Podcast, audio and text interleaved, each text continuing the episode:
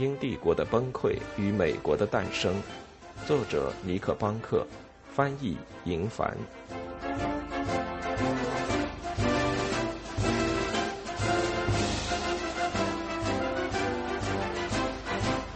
第七章：辉格党、西印度商人和托马斯·哈钦森。我不可能对东印度公司的繁荣无动于衷。乔治三世。一七七二年十一月二十六日，十一月二十五日，乔治三世从位于皇家植物园的夏宫返回伦敦。第二天，他召开了议会会议。随着天气越来越冷，英吉利海峡的风暴把法国人困在了他们的海港里，战争的威胁因此消退。在农作物的收成如此之低的一年过去之后。政府必须找到一种方法来降低面包的价格。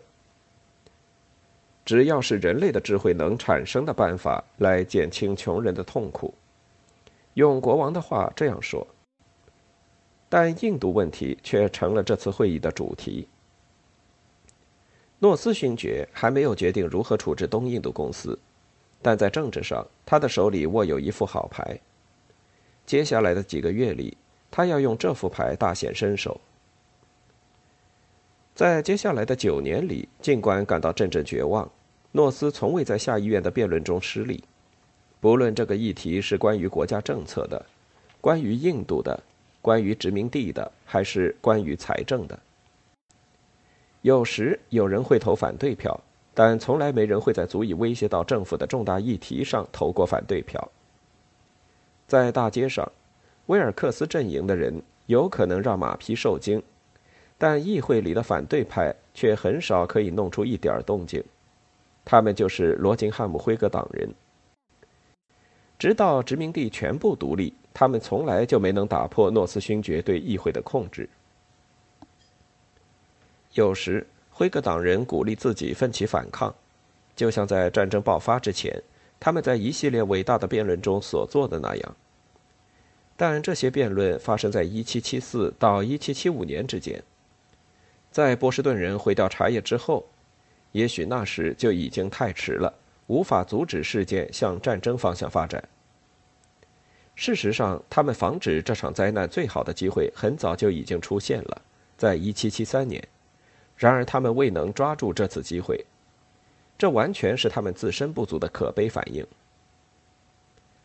战争在康科德爆发的三年之前，英国的政治法则并没有发生实质性的改变。其本质内容是，虽然诺斯勋爵总是得到大多数人的支持，但存在这样的情况，只是因为他远比罗金汉姆侯爵更为努力地赢得每一场政治斗争。上议院，也就是贵族院，由一百六十七位世袭贵族和温顺的英国国教主教组成，其中包括布朗洛诺斯。虽然国王和内阁几乎总是可以指望在辩论中取得胜利。但罗金汉姆侯爵拥有一批非常有实力的支持者，如果他部署得当，也许就可以阻止茶叶被输送到波士顿，从而阻止战争。在18世纪，上议院很少否决政府提出的措施，但这样的情况有时也会发生。在为了废除印花税法案进行的漫长辩论中，贵族们两次动用了这种权利，在这两次中，他们支持桑威治和萨福克。支持他们对殖民地的强硬立场，而罗金汉姆党人本可以在1773年发动反击。他们能在上议院争取到多达三十票的支持，而因为常常有超过一半的议员不参加投票，一旦诺斯勋爵走错一步，他们可能就会出奇制胜。罗金汉姆党人包含老辉格党寡头政治的余党，他们在之前乔治一世和二世的领导下。和罗伯特·沃波尔爵士联盟统治这个国家，倾向于与殖民地达成和解。他们通常比达特茅斯和诺斯勋爵这样的人要富有的多。如果他们希望，罗金汉姆党人可以通过上议院阻止英国出台对美国具有压迫性的政策，并且最终他们试着这样做了，但可惜到那时才想要挽回危机，为时已晚。他们的弱点在于领导，有名无实的领袖，反对派指望着查尔斯·沃森·温沃斯特，罗金汉姆家族的第二位侯爵。六年前，在出任首相的短暂任期内，他废除了印花税，并通过了对美国的宣告法。像高尔侯爵一样高贵端庄，这位侯爵每年都能从爱尔兰威克洛郡的地产获得丰厚收入，而从约克郡和英国的中部地区富含煤炭的原野上，他获得的收入甚至更多。但是到了四十二岁，他花在忧郁症上的时间就要远远多于花在政治上的了。他每年都要请长假到巴斯的温泉圣地疗养。罗金汉姆家族所有的侯爵都痴迷于跑马的乐趣，在唐卡斯特的赛马会或是纽马克特的山丘上，他的马鹤立鸡群。但他的政敌嘲笑他在上议院糟糕的演讲。高尔对桑威治说：“侯爵是一个可怜的哑巴。”而他的朋友们也对他没精打采的模样感到绝望。总是跟在他的小马驹和猎狐犬的后面，埃德蒙·伯克被他视为最喜爱的伙伴。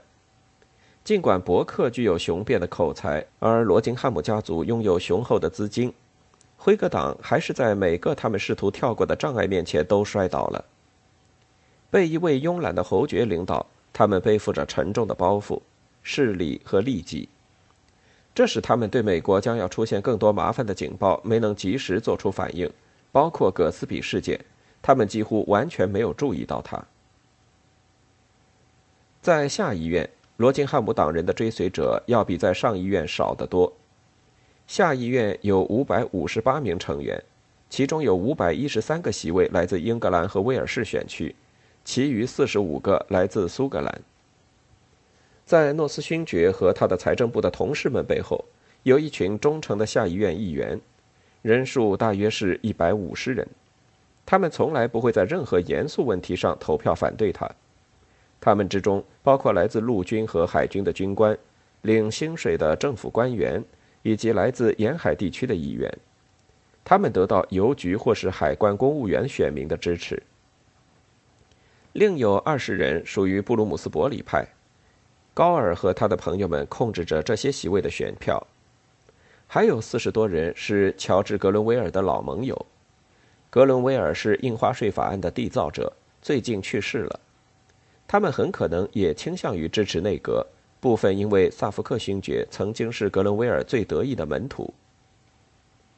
把这些合到一起，诺斯勋爵获得了超过两百个下议院成员的支持。加上来自苏格兰的议会议员，他们大多数都非常温和，支持诺斯的总人数上升至了接近二百五十人。但这只是理论上，在实践中，诺斯勋爵永远不能指望靠他们赢得一场辩论。比如后来，当他要求议会批准对美国实行最强硬的政策时，超过百分之四十的议员没有投票。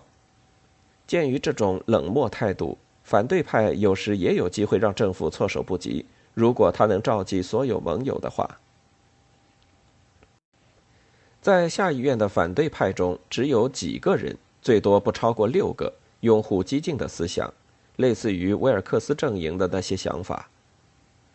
另一个帮派效忠于一位古老的老战士，他在自己的时代领导了对法国的军事行动，最近精神错乱，查塔姆勋爵。也就是老威廉·皮特，在政治舞台的边缘生着闷气，不时像《哈姆雷特》里的幽灵一样显现，然后又归于沉默，消失在阴影里。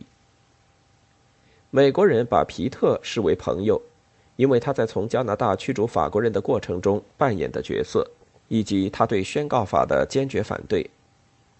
事实上，查塔姆勋爵也是一个极其自负的人，在七年战争期间。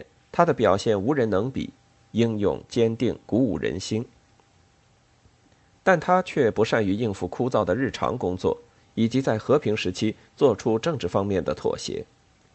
他在议会也有一群支持者，但人数甚少。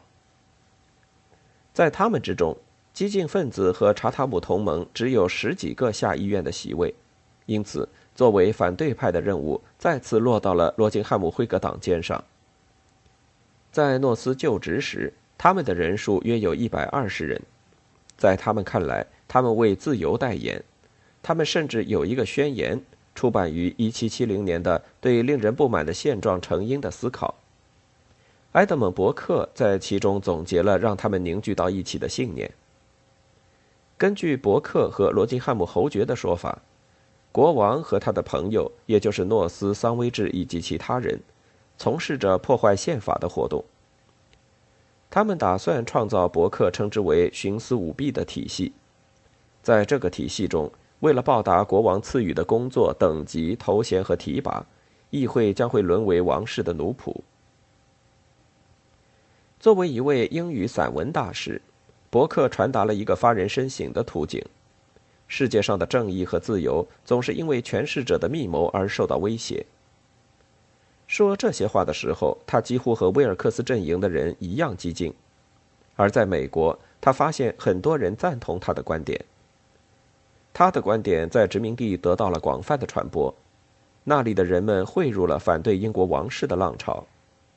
同样，那里的舆论也开始相信诺斯和国王一心想要破坏自由。虽然思想美好而灿烂。但如果提出他们的人不能把它变成选票，那么这些想法在英国政治中也就无关紧要。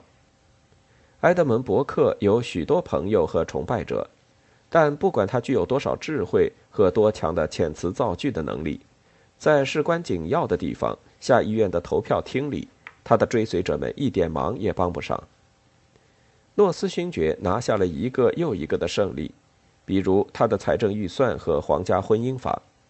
罗金汉姆辉格党人开始灰心丧气了。到1772年11月，他们的核心团体占有的席位已经下降到少于六十个。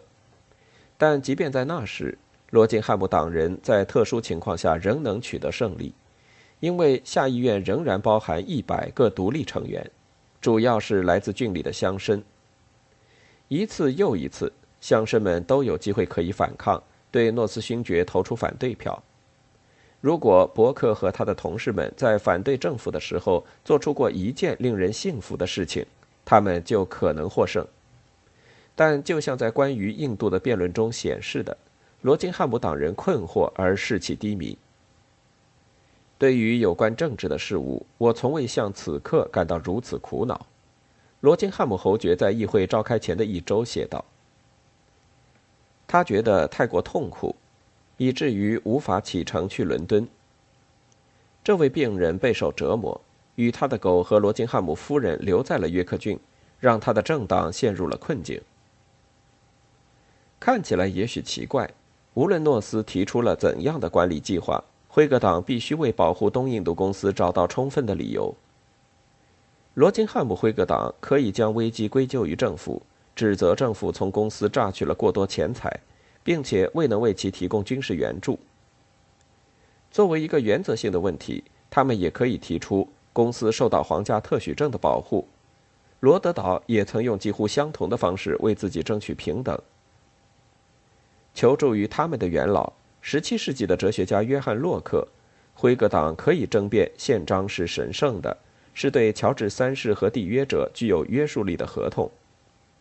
最后，如果他们希望更进一步，伯克和他的朋友们可以发动他们拿手的反对自负的国家权力的辩论。他们可以谴责诺斯的改革计划只不过是另一个阴谋，想要利用孟加拉的税收来满足他们自己以及国王的野心。在议会，他们可以这样做，但如果他们这么做了，罗金汉姆辉格党将会招致政治上的自杀。公众舆论对东印度公司如此愤怒，谁会听他们说些什么呢？很多多愁善感的人，因为东印度公司的仆人在孟加拉的苛政这不光彩的一面，也加入了请愿队伍，要求必须对公司采取一定的限制。侯爵在给伯克的信中写道：“如果辉格党提出任何不同的观点，公众会认为。”他们是出于自身肮脏的动机才会支持东印度公司的奸商。于是，正当罗金汉姆党人犹豫不决的时候，诺斯勋爵的妙举让他在国王面前又露了一手。十一月二十六日，国王召开议会，诺斯勋爵作发言。他本可以立即提出改革公司的新法案，但取而代之，他做了一件更有效率的事。他要求成立一个小的保密委员会，由议会中具有金融方面专业知识的成员组成。他们将被授权查看所有东印度公司最敏感的文件和账户。他们的任务是找到公司发生危机的原因，并在三月底以前向议会作出报告。凡是通情达理的人都不会反对这项提议。当罗金汉姆党人这么做时，他们很快遭到惨败。埃德蒙·伯克的雄辩无人能及，一位观察者说。但是他的政党以七十票的差距输掉了辩论。此时，圣诞节的到来中断了议程，辉格党人已经陷入了彻底的混乱，恐慌袭来，从关于东印度公司的每一个方面。一个罗金汉姆辉格党人在那时这样写：到三月底的时候，委员会提交的报告堪称此类文书中的典范，简明透彻。与此同时，因为辉格党陷入困境而产生了一个决定性的后果，导致了后来的美国独立战争。因为辉格党的抗争宣告无效，反对派的接力棒被传给了另一个党派——一群伦敦的异议分子。他们想出了把茶叶直接输送到殖民地的计划。他们是苏格兰人，但他们远非普通的王权拥护者。像许多苏格兰政客一样，他们组成了一个动态的小党派。上面提到的苏格兰人持有东印度公司的股票，他们在议会中占有一小部分席位，而且他们与美国也有自己的联系。他们发现威廉·克莱顿是一个好战的利益谋求者。从伦敦城开始，克莱顿和他的同胞们为接下来要做的事情展开了谋划。他们表现出了罗金汉姆党人难得的精力，却仍然败给了诺斯勋爵的计谋。